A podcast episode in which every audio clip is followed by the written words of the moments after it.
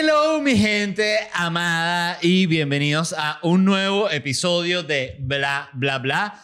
Muchas gracias a todos los que están escuchando desde donde sea que estén escuchando. Les recuerdo que el inicio del episodio está disponible aquí donde lo están viendo y el final está en patreon.com slash bla bla bla podcast. Pueden visitar esa dirección que les acabo de leer o se pueden descargar la aplicación de Patreon en su celular, que eso es una maravilla porque, bueno, es la mejor gente de Silicon Valley, hay que decirlo, ¿no?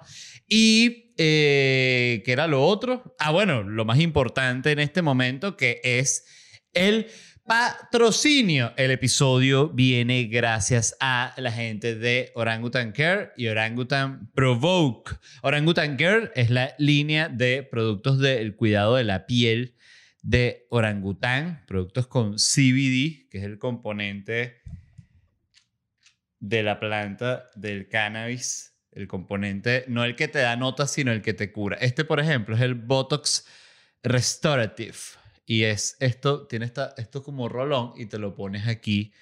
Para los que estén solo escuchando, me estoy aplicando el rolón en los ojos. Aquí en la frente también me lo puedo aplicar.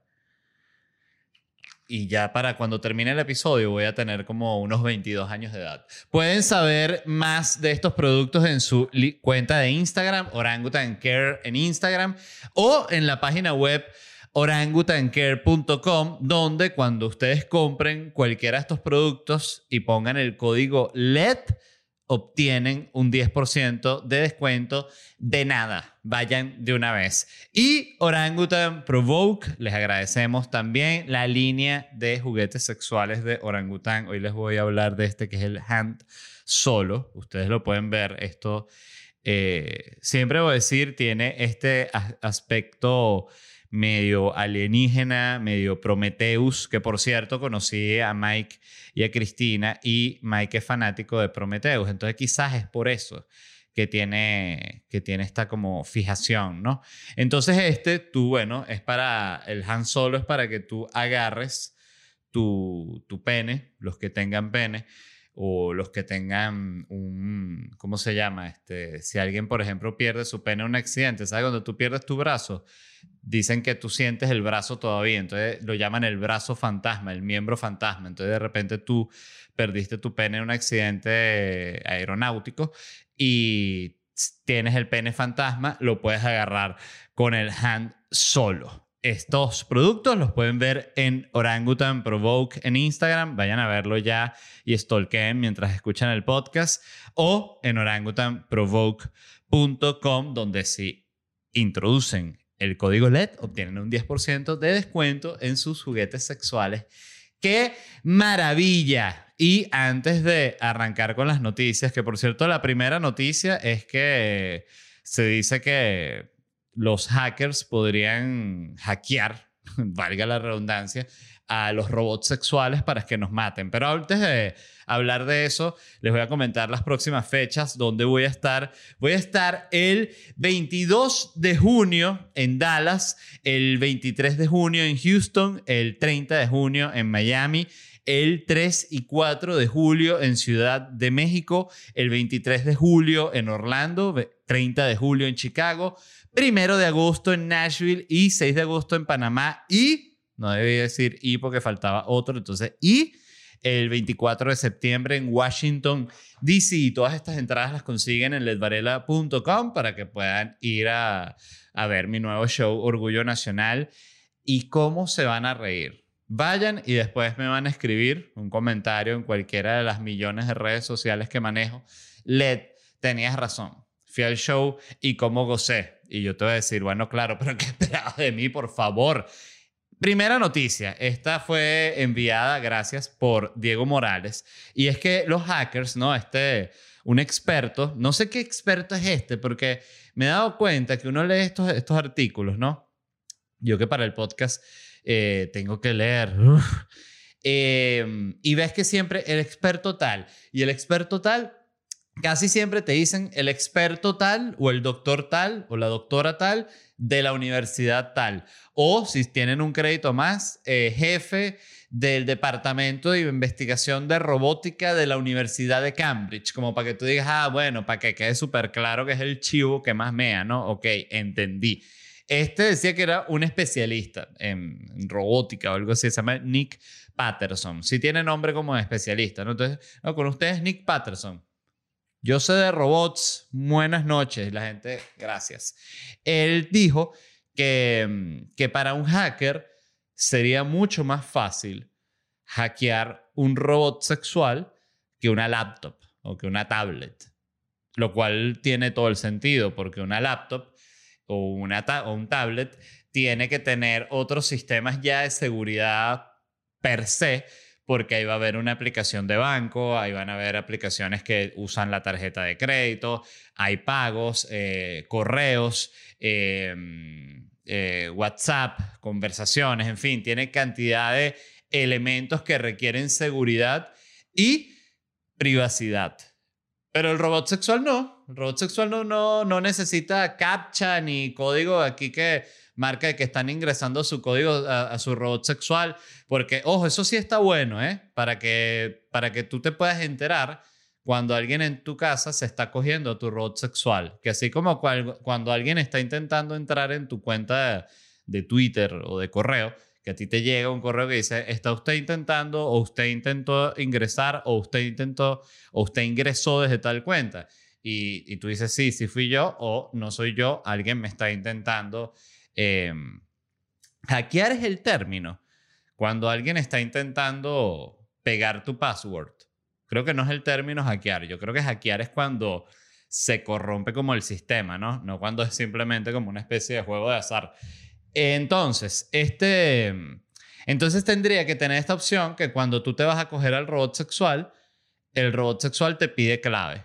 Entonces tú intentas poner la clave y tienes como unas opciones y si no activas el robot sexual no, bueno, no abre el, culo o lo que tenga que abrir el robot sexual, este, o no para el pene, o no abre la vagina, o no abre la boca, o no aprieta las tetas, no sé qué. Bueno, todas las cosas que puede hacer un robot sexual son infinitas realmente, porque dependen de la imaginación del humano que es muy amplia. Y entonces, nada, este, este tipo dice, claro, que estos robots sexuales son grandes, son robots pesados, son robots hiperrealistas, que, o sea, que tienen manos, tienen fuerza, pueden mover, tuerquean, o sea, un montón de opciones. Entonces, si los hackean, ¿qué puede pasar? Que los hackeen para matarte. Pero ¿qué pasa? Que este es un robot que está diseñado para coger no está diseñado para matar. ¿Sí me están entendiendo a dónde voy? Esto quiere decir que al robot no le queda otra opción que matarte cogiéndote. Porque esa es la única herramienta que él tiene realmente, el robot sexual. Entonces, em, igual esto no va a pasar para los que estén asustados eh, en este momento en su casa viendo con desconfianza su robot sexual y su robot sexual mirándolo como que, hermano, eso es un artículo, lo estás, estás escuchando, lo que dice un comediante, o sea, por favor, si te vas a informar, te dice el robot, ve y, lee tú ahí en, no sé, en la BBC o no, la, la BBC es un medio confiable. Yo diría que dentro de todo sí, o sea, claro que la BBC y cualquier otro medio se va a lanzar un pelón pero dentro de todo, pero ¿te imaginas cuando el robot se ponga a discutir contigo sobre la calidad de información que tú consumes? Entonces tú estés opinando de algo y el robot harto de ti te dice, pero si tú toda tu información la consumes de un comediante, chico, ¿qué vas a estar hablando? Es verdad, robot, pero no, no me, esa no me gustó. Es verdad, disculpa, te dice el robot. Ok, quería aprovechar el tema de los robots sexuales. Estoy como indeciso, no sé si tomar café, tomar agua, tengo todo. Mm, agua. Ah, estoy, estaba deshidratado, la boca seca. Mm. Gracias ah, por su paciencia. ¿Cómo se evita que tu robot sexual te mate? Con las leyes de la robótica. Entonces, aprovecho este tema para hablar de estas leyes que las escribió Isaac Asimov, este tipo que escribió libros de ciencia ficción y tal de robots. No he leído nada de él, pero sé que él escribió estas leyes dentro de uno de sus libros. Siempre es increíble pensar en la influencia que tiene la ciencia ficción y la literatura, pero sobre todo la ciencia ficción en la ciencia real. O sea, cosas que han salido en la ciencia ficción y, los científicos dicen, oye, no se me había ocurrido eso. Está interesante, la bomba atómica. Ya la voy a inventar. Y, ajá, les voy a leer las leyes de la robótica para quienes no las sepan. Son... Está bien porque son solo tres. No es que no es como una constitución, que son, ¿sabes? No sé cuántas leyes tiene una constitución, pero la, ¿cuántos tenía la, de Venezuela? Tenía que si, no era como 350 artículos, algo así, la, original, pues obvio está en todo el, la ley penal, código penal y todas las otras leyes que con sus subleyes y todo ese tema, pero estos son tres, nada más. La primera es, un robot no hará daño a un ser humano ni por inacción permitirá que un ser humano sufra daño. Repito, un robot no hará daño a un ser humano ni por inacción permitirá que un, ser humano sufra daño. Interesante porque quiere decir que el robot, el robot está obligado a protegerte. ¿Qué pasa ahora, digo yo? Tú estás yendo al supermercado con tu robot, ¿no? Estamos hablando de tu robot cuando exista este tipo de robot tipo yo Robot, la película Will Smith. Will Smith tiene una película para todo. Eh, pero ese robot, que es un robot que te ayuda en la casa, es un robot que de repente te va a buscar los niños para el colegio, es un robot que de repente también se echa una partida de ajedrez contigo, te da una pela, no juegas más nunca. Pero cosas así, robot de la casa, ¿no? El utility. Te, te ayuda a, a, limpiar el carro, ¿no? Aspira las alfombras. Una cosa así estás con tu robot. Esta es la situación para, para tratar de aplicar la primera ley de, de la robótica. Estás en el supermercado y empiezas a tener una discusión con una señora en la cola. Ella te, te pisa el pie con el carrito porque está eh, fastidiándote para que tú te muevas. Una de estas señoras problemáticas, obesas. Y de repente la señora te da, eh, la pierde, empiezan un forcejeo contigo, el robot está viendo todo esto asustado, calculando miles de situaciones al, al, segundo para decir qué hace. Y de repente la gorda te da una cachetada de esas que suenan así duro, así que te, que te voltea la cara. Duro, más duro. Eh, ¿Qué hace el robot? El robot le da una cachetada a la señora. El robot le da una patada. El robot este le da un coñazo bien duro en las costillas. El robot le jala el pelo. El robot grita. ¡Ah! ¿Qué hace el robot? Es difícil porque él no puede hacer daño a un humano. Entonces, ¿cómo hace el robot? Una vez más, si quien está atacando es otro ser humano. Viene la misma señora problemática otro día. Tú dices, pero Led, no se te ocurre otro personaje, no, pero es que esa señora funciona. Tiene un cuchillo, ya tuvo el problema del, robot que le, le gritó. Y la señora dice, por esta voy por todo. Saca el cuchillo para apuñalearte. Tú estás yendo a comprar dos cebollas moradas y la señora te va a apuñalear. Ajá, el robot para el puñal, ¿no? Pero él tiene que inhabilitar a esa señora una vez más. Mi pregunta es, ¿le rompe el brazo el robot? ¿Le hace daño? Es difícil. Segunda ley. Un robot debe cumplir las órdenes dadas por los seres humanos, a excepción de aquellas que entren en conflicto con la primera ley. Ok. Eh, tú no le puedes decir a un robot que vaya y mate a alguien. Eso es todo lo que hace esta ley, ¿no? Pero noten que esta ley no protege la dignidad del robot. Porque tú le puedes pedir al robot cualquier cosa, mientras no sea hacer daño a un ser humano. Le puedes decir, eh, lánzate, lánzate 10 pisos para abajo o chúpame los pies. Imagínense que un robot de estos de trabajo, de familia, clásico, estamos hablando año, estamos en el 2021, yo creo que esto puede ser año ya tipo robot, robot, eh, yo robot, la de Will Smith, yo diría que año 2034. 2034, yo creo que sí. Vamos a ver en qué época está ubicada esa película. iRobot. Esa película está ubicada en qué año? Mm, mm, mm, a ver si dice aquí. En el 2035, no puede ser. Yo dije 34 ahorita, ¿no? Ok, 2035.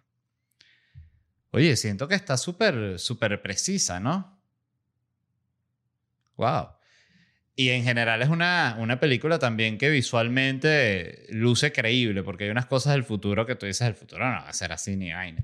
Pero bueno, eh, tú le puedes pedir al robot lo que tú quieras y lo que les iba a decir, piensen en la dignidad del robot cuando un robot de estos caiga en manos de un sádico. Que le dice robot, robot, lo llama, robot. Y el robot ya sabe. ¿Qué pasó, Roberto? Yo no voy a trabajar hoy. ¿Por qué, Roberto? Porque tú vas a trabajar hoy y sabes en qué vas y sabes qué vas a hacer, ¿no? Y el robot, ay, Dios mío. Le dice, no quiero, pero puedo. Porque debo. Eh, es, triste pensar que el robot no se puede negar a, cualquier porquería, ¿no? Y, y, esto estamos hablando de un robot de casero, ni siquiera un robot sexual. Tercera ley. Un robot debe proteger su propia existencia en la medida en que esta protección no entre en conflicto con la primera o con la segunda ley. Ok. Eh, esto de nuevo eh, quiere decir que tú le puedes ordenar a un robot que se autodestruya. Porque se puede, él debe proteger su propia existencia, pero siempre que no entre en conflicto con la primera ley, o sea, que por proteger su existencia mate a alguien, haga, haga daño a un humano, o que por proteger su existencia eh, desobedezca la orden de un humano. Entonces, en su árbol de prioridades, en su pirámide, él, tú le puedes decir, salta, salta desde aquí. El robot dice, pero seguro, ¿estás seguro? Y que, bueno, primero quítame esa voz de robot de los años 80. El robot y que disculpa. Ya los robots, fíjense que la voz está de, no sabía poner, ¿saben la voz esta de TikTok que suena igual? Mi esposo quiere eh, le gusta cocinar en las mañanas, ¿sabes? Esa voz así de como generada automáticamente, aprendí a ponerla porque estoy eh, jurungando TikTok porque dije, bueno, déjame ver si, si hago unos TikToks, ¿vale? De comedia, chéveres, que la gente diga, ja, ja, ja, viralizado. Pero en serio, en TikTok todo se viraliza mucho más rápido. De hecho, me pueden seguir en TikTok. Estoy como Led Varela TikTok eh, alguien ya había tomado Led Varela. Por cierto, le escribí y que este... Ya que se abrió el TikTok.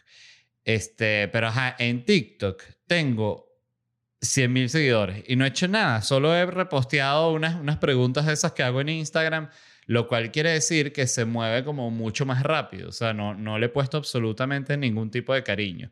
Y les iba a decir que alguien ya había tomado la cuenta Led Varela y mm, le escribí, ¿no? Hola, ¿cómo estás? Eh, eh, es Led Varela, ¿no? El del Led Varela. Y, el, y, me, y le puse, me gustaría tener mi cuenta, pero entiendo porque ya había posteado como unos clips que sí, de, creo que sketches o creo que las mismas preguntas, no recuerdo, pero ya la cuenta tenía como unos followers, ¿no?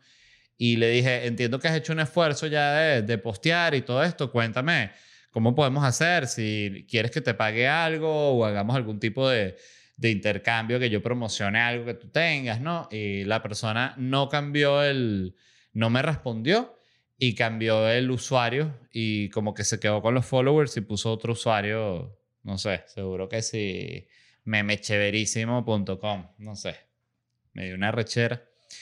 Y ya les hablé de la tercera ley, sí. Eh, tercera ley tiene que proteger su propia existencia, pero siempre y cuando no contradiga a estas otras leyes. Ok. Pensamientos con respecto a esto. Yo creo que lo mejor, eh, hablando del hackeo, ¿no? Del hackeo del robot sexual que te, que te asesine. Creo que lo mejor es no tener robots sexuales también piensen como en el futuro, de repente un diplomático o un presidente, que bueno, pues presidente no va a tener un robot sexual porque imagínense e, ese escándalo. Pero si tuviese, no se lo permitirían. Qué absurdo lo que acabo de decir. Por cierto, el café lo tengo, pero abandonado. Eh, ¿Por qué no hay que tener robots sexuales? Porque primero, te, te pueden hackear y matar con tu propio robot sexual. Y es muy triste morir eh, desnudo cogido por un robot, ¿no? Eh, es una, no es la manera más digna de, de ir a otro plano. Em, siento que el único robot justificado es uno que limpie, de nuevo, el robot genérico del que estábamos hablando ahorita, que pasa su trapeador, limpia la bañera, te prepara, te dice, ¿quiere una carbonara? Ay, sí, dale, perfecto. Eh, ¿Te puedes lanzar un tres leches, robot? Dale, claro. Él nunca dice que no. Eh, pero seguramente eh, estoy segurísimo, esto va a suceder, va a haber una discusión woke sobre que a los robots hay que tratarlos bien, vamos a decirle por favor al robot, o sea, y uno que, pero es un robot, no, no es un humano, no hay que tener ningún tipo de consideración. Mm, mm, es, es, una vida. ¡Ay! Y, y, ahí me voy a rechar más porque voy a ser mucho más viejo que ahora. Uy, no. Vienen, vienen momentos oscuros. El... Ajá, pero escuchen esto que les iba a decir, al punto al que voy. El único robot justificado es ese como genérico que limpia y tal, el robot sexual no es tan justificado, no es tan necesario, tiene todas estas contras, ¿no? Te puede matar, te puede, eh, de nuevo, te puede volver mierda. Pero por otro lado, escuchen esto, toda la vida la gente ha cogido con el personal de limpieza. Toda la vida, eso es de toda la vida. No solo los dueños de la casa, sino gente de la familia, otros empleados de, que si el que es chofer con, con, el que limpia y el que limpia coge con el que hace la jardinería y el que hace la jardinería coge con el que hace la, la, piscina, el que hace la piscina coge con el dueño y así va, ¿no? En un ciclo infinito que no termina jamás. ¿Qué pasa? De repente, en un futuro ya mucho más avanzado, existirá el robot genérico que es de limpieza y tal, que también es cogible, viene con la opción de ser cogible y eh, se, se, convierte como en este robot acompañante de limpieza, ¿no? Como para que no sea robot sexual de limpieza, porque suena como que va a limpiar el desastre que hiciste en el sexo. No, no, no. Este es robot acompañante de limpieza. Entonces, el acompañante es usado como se usa el acompañante, ¿no? Y es este robot increíble, utility, todo tipo de funciones y además toda la familia lo puede coger. Tiene muchas cosas positivas porque no transmite enfermedades sexuales, no crea problemas de celos, no es como Arnold Schwarzenegger que, que, que, tuvo relaciones con, con, la mujer que era la, la, señora de limpieza en su casa, la dejó embarazada, se tuvo que divorciar Arnold. Creo que está divorciado Arnold, sí. Por cierto, no sé si lo recomendé ya, pero el boletín, el newsletter de Arnold es una maravilla. Suscríbanse. A ver, Arnold. Ah, vaina, escribí mal. Escribí mal. No, no Schwarzenegger, sino Arnold. Estoy de lo peor. Newsletter, sí. Tienen que poner, ponen eh, Arnold Newsletter y les va a salir el link para que se, para que se unan. Sale una foto así de de Arnold como con, un, como con un saco azul marino y una camisa blanca impecable. Coño, amo a Arnold. Genial. el newsletter, métanse. Entonces, no hay problemas de celos con el robot, porque no, que estuviste cogiendo el robot, no, pero es que el, robot no, no, hay, no hay attachment sentimental. O sea, el robot lo coge todo. Los, los adolescentes de la casa, todo, el abuelo, o sea, no hay problema, el robot es para todo el mundo. Y no queda embarazado. Entonces, oye, por donde lo veas, es una maravilla el tema del, del robot. Ahora voy con otra noticia. Esta la envió Vanessa Graulich y es sobre el juego de Monopolio, el famoso juego de Monopolio. Inicialmente se creía que el juego del Monopolio lo había inventado este tipo llamado Charles Darrow. Charles Darrow. Pero este tipo no era el inventor del juego del Monopolio. La inventora era una mujer llamada Elizabeth Maggie. Elizabeth Maggie creó el monopolio en 1903, no el monopolio como concepto, sino el monopolio, el, juego de mesa. Voy a tomar el café que no, lo he probado.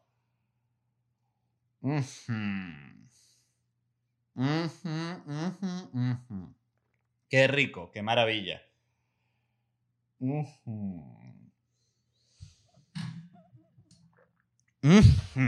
Amo el café. Qué maravilla. Esta tipa, Elizabeth Maggie, que creó el monopolio en 1903, era una feminista activista hardcore. O sea, charlas, era una tipa que venía de abajo y con su propio trabajo y sus ahorros había comprado una casa, con un terreno y ahí, vivía otra gente también y la tipa daba charlas cuando no estaba trabajando, estaba dando unas charlas de, bueno, de, de, de vaina, de, sus, de todos sus ideales. Era como una, una, feminista, pero de nuevo, en 1903. Estamos hablando de, de, las, de esas que, no jodan, las que lograron el voto, o sea, peo arrecho. Y mm, activista cabilla. Y esta tipa ella quería denunciar las injusticias del mundo moderno, ¿no? Y pensó, se dio cuenta que en esa época los juegos de mesa estaban súper de moda y se le ocurrió, voy a inventar un juego de mesa que denuncie todo esto. Y se le ocurrió Monopolio. O sea, Monopolio. Fíjense qué interesante fue creado por una mujer izquierdista que quería denunciar esto, el capitalismo, y miren, le quitan a la gente sus casas, y siempre el capital, y la gente está pelando bola y tal. Entonces creó este juego, ¿no? Eh, Para que usted sepa, cuando cada vez que juegue Monopoly, usted sepa, ¿no? Eso lo, ¿sabes que este juego lo inventó un comunista? No puede ser. Yes, sir. Y mm, esta mujer creó este juego y el juego se empezó como a popularizar, pero no era una cosa así 1903. Era como que ella se lo mostró a unos amigos y como que la misma, la misma gente en esa época se hacía su tabla como que, ay, vamos a hacer Monopoly. Y se hacían ellos mismos el dibujo. No, aquí van, ¿qué era lo que iba aquí? Aquí van los dibujos, aquí van, estos son espacios, porque después fue... Eh, leí que en otra versión mucho más avanzada del Monopolio fue cuando se le pusieron por primera vez los nombres de las avenidas y así. Antes solo tenía que decir lo de la cárcel y lo del tren, si, mal no recuerdo en lo, que, en lo que leí ahorita. Y esta mujer le presentó el, el proyecto, el juego a cantidad de gente y a uno de ellos fue este tipo, Charles Darrow, que después fue, fue el que no entendí bien cómo fue exactamente que lo, hizo, pero él le robó la idea y ella eh, y esta mujer al final lo único que recibió fueron 500 dólares por su juego, ¿no? La idea inicial del, del, juego se llamaba el juego del propietario, no se llamaba Monopolio, y mm, según sus propias palabras, escuchen esto, lo que ella decía, el juego es una demostración práctica del actual sistema de apropiación de tierras con todos sus resultados y consecuencias habituales. Bien podría haber sido llamado el juego de la vida, ya que contiene todos los elementos del éxito y el fracaso en el mundo real y el objeto en el mismo es el mismo que parece tener, el objetivo es el mismo que parece tener la raza humana en general, es decir, la acumulación de riqueza. Y lo más interesante es que ella hizo dos versiones del juego. Una versión eh, antimonopolista en la cual todos ganaban cuando se generaba riqueza. Todos eran recompensados cuando se generaba riqueza. y una segunda versión, que era la versión monopolista, en la cual el objetivo era crear monopolios y destruir a los oponentes. Ya se sabe cuál fue la versión que tuvo éxito, pero el juego tenía estas dos versiones, ¿no? La versión en la que, mira, yo aquí avanzo aquí y compro este terreno y este terreno es de todos nosotros. Claro, era como el, el, el primer tablero, era como el tablero del comunismo y el segundo tablero era como el tablero del capitalismo, que era el de la denuncia y fue el que tuvo éxito y que contradictoriamente, no sé si contradictoriamente, tal vez no contradictoriamente, se convierte en un éxito capitalista, el Monopoly.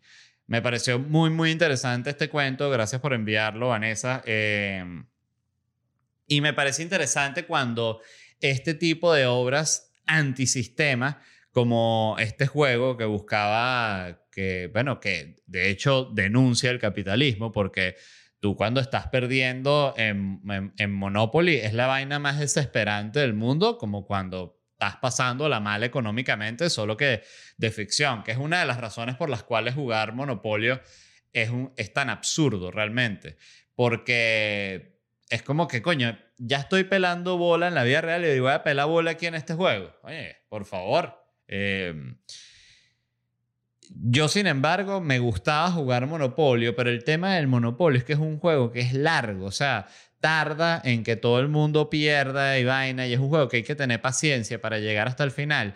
Y yo sentía que realmente la gente le daba ladilla Monopolio y jugaba como que era siempre como que eran dos personas entusiasmadas y todos los otros como que ya lo que ellos perdían ladillados ahí y, no sé, no, nunca me pareció como el juego más, más divertido, pero a mí particularmente me gustaba. Eh, yo, yo no soy de juegos de mesa, la verdad, no. Nunca me han gustado demasiado, pero, pero bueno, X. Em, hablando justamente, lo, conecté, lo quería conectar con otra, con otra noticia, y es que justamente hablando de esto, de estos productos como antisistema, anticapitalismo que se convierten en productos exitosos capitalistas, ¿no? Quería comentarle esto que, esto que leí de Chuck Palahniuk, el escritor de Fight Club, que contó recientemente en una entrevista que solo recibió 6 mil dólares de avance por el libro. No sé cuánto representará del dinero total que te dan por los derechos de un libro el avance. Quizás el avance es el 30%, no sé, sería bueno si, si alguno de ustedes ha, estado en contacto con una editorial o algo así, sabe cuál, qué tipo de porcentaje es, pero el punto es que él cuenta que 6 mil dólares es muy poco. Evidentemente, cuando tú hablas además de un libro como Fight Club y escuchas la cifra 6 mil dólares, siempre va a ser poco. Igual que si era 25 mil dólares, poco, poco. Es, es una obra multimillonaria. Y eh, estuvo interesante porque él cuenta que el editor con el cual él estaba trabajando, que era o sea, el tipo de la editorial que estaba leyendo su libro, le gustaba el libro, quería comprarlo, pero la gente de la editorial como tal, los, me imagino que los chivos o la, la casa, no sé cómo se dice, la casa impresora, no, es la editorial y este tipo vendría a ser quizás como un editor junior, algo así. Bueno el la editorial no quería el libro, no, no le interesaba.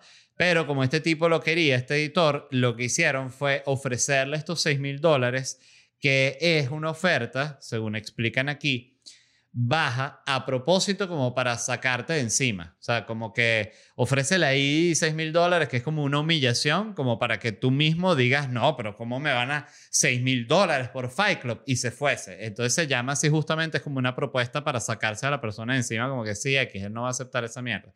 Y Chuck Palahniuk era su primer libro, no tenía idea de nada de esto y y aceptó los 6 mil dólares y esta gente le publicó el libro. A mí, bueno, no sé, me imagino que muchos de ustedes que están escuchando han visto Fight Club. Pues, a mí Fight Club hasta el día de hoy me parece una película...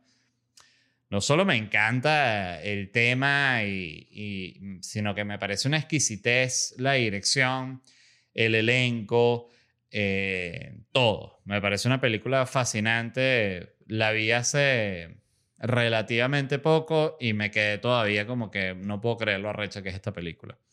Y mm, yo mismo era fanático de Palaniuk porque recuerdo que cuando salió la película me leí varios libros de él y estaba ahí como, tuve como una fiebre de Palaniuk justo como en mi época universitaria que tenía como 21, 20 años por ahí, el joven, joven LED.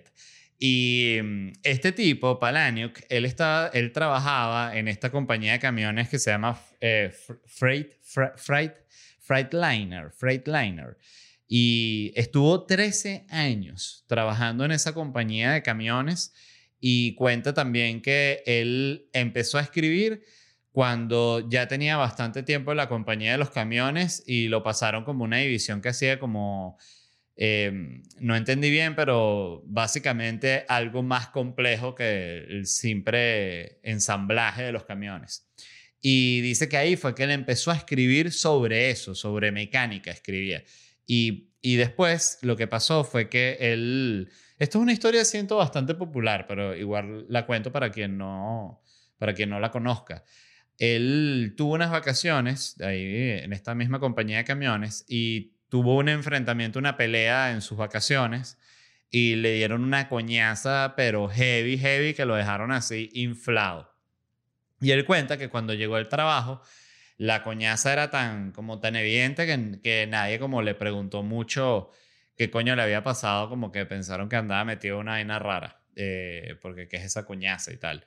Y ahí fue cuando él se le ocurrió escribir Fight Club, que Fight Club, obvio, es el único libro que se te va a ocurrir luego de que te den una coñaza. O sea, no es como que te dan una super coñaza y, en el hospital y que se me ocurrió esta idea por este trauma que estoy viviendo de un niño mago, Harry Potter.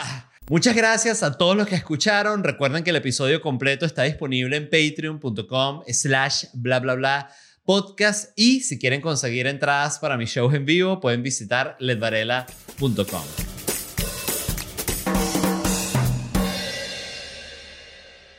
¿Estás listo para convertir tus mejores ideas en un negocio en línea exitoso? Te presentamos Shopify. Tal vez no lo sabías, pero nuestro podcast More Than Mamis es un negocio y lo empezamos por supuesto para desahogarnos y hablar sobre la maternidad, no para convertirnos en expertas de ventas y del e-commerce. Así que sí, necesitábamos ayuda para vender nuestro merch y poner en marcha nuestra tienda. ¿Y cómo suena con Shopify? Llegó otra venta. Shopify es la plataforma de comercio que está revolucionando millones de negocios en todo el mundo. Ya seas un emprendedor desde tu casa o desde donde sea, Shopify es la única herramienta que necesitas para iniciar, administrar y hacer crecer tu negocio sin dificultades. Con Shopify puedo gestionar pedidos, envíos y pagos desde cualquier lugar, brindándote toda la información y estadísticas de tus ventas al detalle. Regístrate para un periodo de prueba con tan solo un dólar al mes en shopify.com barra sonoro, todo en minúsculas Ve a shopify.com barra sonoro para llevar tu negocio al siguiente nivel. Shopify.com barra sonoro.